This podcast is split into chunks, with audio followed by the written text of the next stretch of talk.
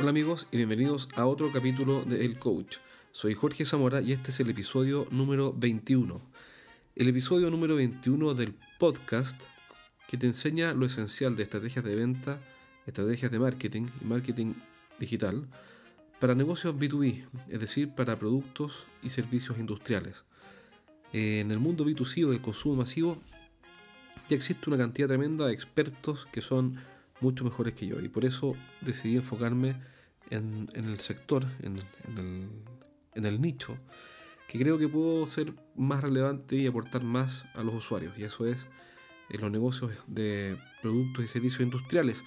Así que uno de los temas que conversamos siempre tiene que ver con estrategias de venta.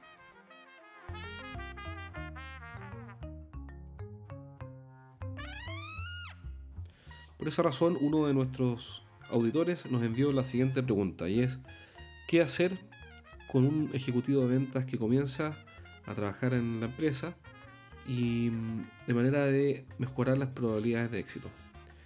Entonces, eh, la respuesta a esa pregunta tiene varias partes. La primera es que los ejecutivos de venta, como cualquier otro profesional, tienen que ser seleccionados por un especialista en selección y no por el gerente o por un amigo o por un recomendado, eh, por un amigo que trabaja en la bodega y que tiene un primo que conoce un sobrino que siempre quiso trabajar en ventas y entonces le damos la oportunidad para que trabaje en ventas.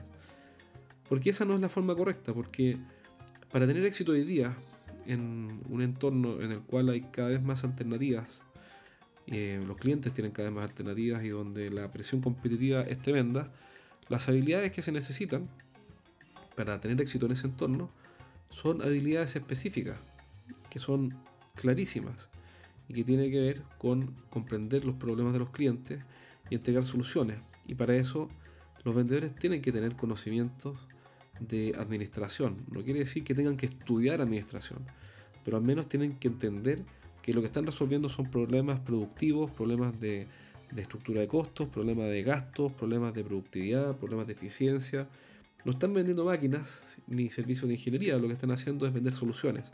Y esas soluciones lo que hacen es impactar la, economía de la empresa. ¿Necesitas mejorar tus ventas? Los gerentes de empresas B2B visitan estrategiasdeventa.com y sacan ideas prácticas para llevar su negocio al siguiente nivel. Estrategias y tácticas de venta, marketing industrial, productividad gerencial y mucho más. Descarga todo el material gratuito que tenemos para ti. Ingresa hoy a estrategiasdeventa.com, el sitio web que tus competidores no quieren que conozcas.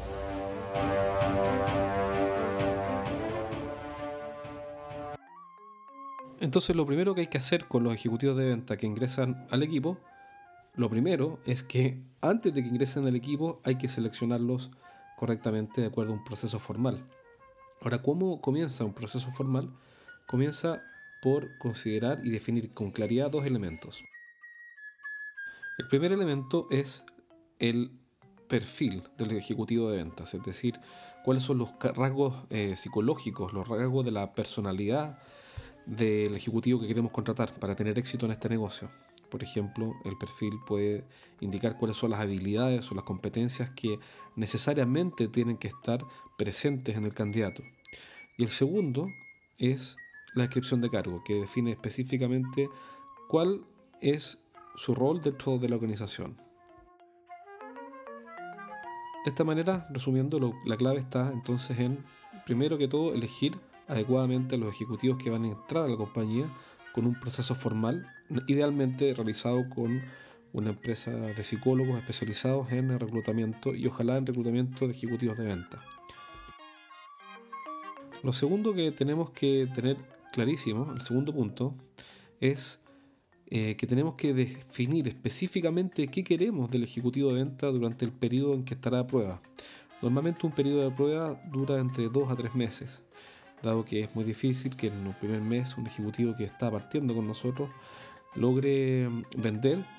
Entonces lo que hacemos es estructurar su plan de trabajo y de éxitos durante los próximos tres meses. Al término del primer mes, el ejecutivo de ventas tiene que haber sido capaz de A, B, C, D.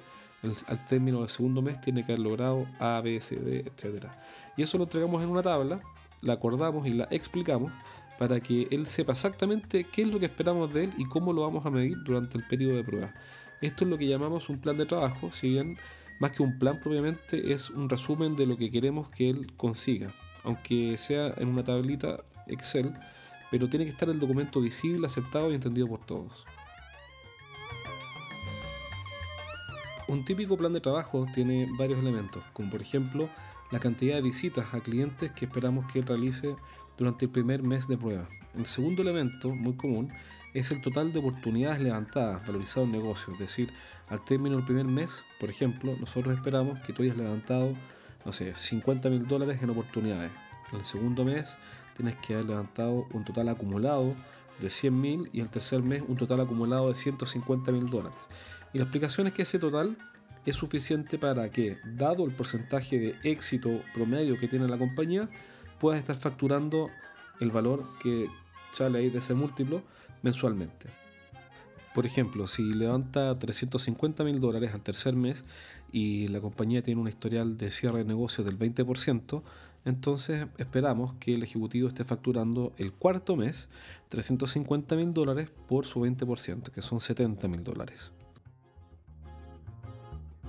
Por último, y la más natural de todas las métricas, es cuánto queremos que el nuevo ejecutivo de ventas facture o venda al término de cada periodo.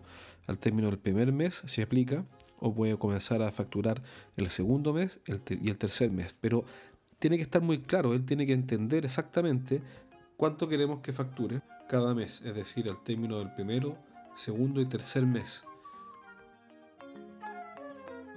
Por último, en el plan de trabajo, en este esquema que le vamos a entregarle al nuevo ejecutivo, es importante que agreguemos qué queremos que él haya aprendido, qué nivel de dominio queremos que él tenga sobre los productos, sobre las soluciones y conocimiento sobre los clientes, sobre las carteras de clientes. Es decir, tenemos que ponerle una meta de aprendizaje, de conocimiento. Por ejemplo, podríamos decirle que al término del segundo mes, nosotros esperamos que él haya visitado a todos los clientes de su cartera asignada, o al término del tercer mes, que él domine todo lo necesario de los productos principales que vende la compañía. Ahora, ¿cómo validar si es que esto lo está haciendo, si es que está aprendiendo lo que le pedimos? Es muy simple. El mejor ejercicio y el más simple de todos es decirle al ejecutivo que ingresa a la compañía que él haga una presentación de los productos que vende la empresa y una presentación y su análisis de la cartera que le asignaron. El solo hecho de decirle a un ejecutivo de ventas que el día, por ejemplo, el día viernes va a tener que presentar los principales productos de la compañía en un PowerPoint, en el cual nos va a mostrar eh, cómo funcionan, qué problemas resuelven, quién es el cliente ideal para este tipo de productos, cómo se vende, cuáles son las objeciones comunes, etc., nos va a dar garantía de que el ejecutivo hizo la curva de aprendizaje por sí mismo, con el apoyo naturalmente de sus colegas y de sus superiores, pero en el fondo, más que exponer nosotros a él, hacemos el juego inverso, que él nos exponga a nosotros. ¿Por qué? Porque cuando nosotros investigamos, cada uno por su cuenta investiga y aprende, el nivel de retención y comprensión que está asociado a ese esfuerzo es tremendamente eh, importante y es muy superior al aprendizaje, al aprendizaje que se genera cuando yo le expongo y le explico y le hago todo el trabajo eh, de aprender a, a un vendedor. El solo hecho de pedirle a él que presente va a hacer que tenga que preocuparse de los detalles y de las preguntas y de, y de cada uno de las aristas, cada una de las aristas que tiene un producto o un servicio. Y lo mismo con la cartera de cliente. Otro punto importante es acompañar a los ejecutivos de venta en el desempeño. ¿A qué me refiero con esto? En que todas las empresas, por su naturaleza, por, su, la naturaleza de su negocio, tienen ciertas claves que hacen que a los ejecutivos les vaya mejor. Entonces, por ejemplo, una empresa que vendía, que vende máquinas con la cual estamos trabajando actualmente, una de las claves del negocio es que el vendedor consiga que el cliente visite eh, la empresa o puede ser una faena para ver las máquinas funcionando. Entonces, cuando hablamos de acompañar en el desempeño, nos referimos a que el jefe de venta tiene que, o el gerente de ventas, o el dueño de la empresa, dependiendo del tamaño de esta y quién sea el responsable directo, tiene que acompañar al vendedor en conseguir estos avances, estos grandes hitos que sin duda van a mejorar su desempeño, su venta. Entonces, se trata de acompañarlo, no de dejarlo solo y decirle, oye, haz que o consigue que tal cosa, que el cliente venga a ver una demostración. ¿Por qué? Porque eh, todos necesitamos apoyo, todos necesitamos un coach o feedback, alguien que nos ayude a ver qué es lo que estamos haciendo bien y qué es lo que estamos haciendo mal. Entonces, cuando hablamos de acompañar, nos referimos a acompañar en terreno, es decir, cuando fracasa un vendedor nuevo, lo primero que me pregunto es cuál fue el nivel de apoyo y de intensidad de ese apoyo que le dio su superior directo. ¿Por qué? Porque todos necesitamos un feedback y necesitamos también acordar una mejora, que son dos elementos clave para poder mejorar. Dar un feedback, es decir, recibir un feedback y acordar una mejora eh, para el próximo periodo o próxima semana.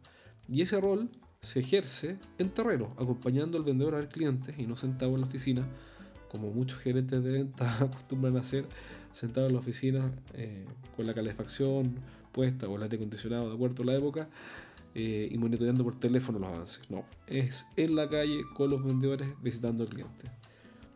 Otra forma de entrenarlos en el desempeño es hacerlos presentar casos, es decir, que los ejecutivos de venta presenten un caso importante de su pipeline o de su proyección de ventas y lo analicen y expongan delante del resto del equipo. ¿Qué es lo que logramos aquí? Logramos primero que todo hacer que el vendedor piense de forma estratégica un gran proyecto o un gran negocio. Es decir, que evalúe todas las variables, entienda dónde está situado, cuál es su ubicación actual en esa cuenta, es decir, en la empresa, eh, cuál es el objetivo inmediato y cuál es el objetivo final, que sin duda es vender, pero cómo lo va a conseguir. Es decir, eh, podría presentar la situación, el monto que está en juego, quiénes son los competidores, en qué se va a fijar el cliente para tomar la decisión, cuáles son los plazos, eh, cuáles son los criterios clave para su cliente, quién es la cadena de decisión, toma la decisión solo, la toma con otras personas, quiénes son esas personas y qué opinan de nosotros y cómo podemos influenciarlas. Aparecen un montón de preguntas que en este momento no puedo enumerar porque, en fin, excedería el tiempo que tenemos asignado para esto, para este podcast, pero pero sí, eh, la clave está en que el vendedor haga el ejercicio de presentar casos. Mi sugerencia es que esa presentación de casos la haga una vez por semana. 15 minutos por ejecutivo de venta es más que suficiente. En el podcast de hoy vimos tres puntos importantes para eh, comenzar el trabajo con un nuevo ejecutivo de ventas que ingresa a la compañía. El primero de ellos es cómo seleccionarlos ya lo vimos que es seleccionarlos de acuerdo a un perfil con una empresa especializada. Segundo, el plan de trabajo que implica cantidad de visitas, valor de las oportunidades levantadas, cantidad de ventas concretadas y el aprendizaje que queremos que él logre a través del plan de trabajo que va a durar entre 2 y 3 meses.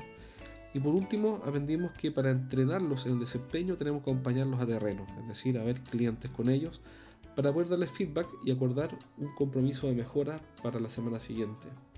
Y por último, dentro de entrenarlos en desempeño, esta tercera gran idea de fuerza, está la herramienta de presentar casos, por la cual el ejecutivo de ventas ahora presenta un caso importante de su proyección y la abre y la explica, la discute y la analiza, llevándolo a pensar en forma estratégica y no en forma táctica, con el fin de asegurar o mejorar la probabilidad de éxito de ese negocio. Y naturalmente todos quienes oímos esa exposición, esa presentación de casos, podemos aportar con ideas y con preguntas y con, y con comentarios que ayuden a que el 3, 4 o 5 cabezas sin duda piensen más que una. Bueno amigos, espero que este podcast haya sido de, de su interés. Sobre todo, pongan en práctica lo que crean que puede ser valioso y que puedan implementar. Todas estas cuestiones que les comento sobre entrenamiento ejecutivo de venta, sobre planes de trabajo y selección de personal, son prácticas eh, que, implementamos con nuestros clientes, que son las empresas que ayudamos. Y si las recomendamos aquí es porque hemos visto que funcionan y que han tenido éxito en un montón de otras empresas. Entonces, eh, anímense a implementar.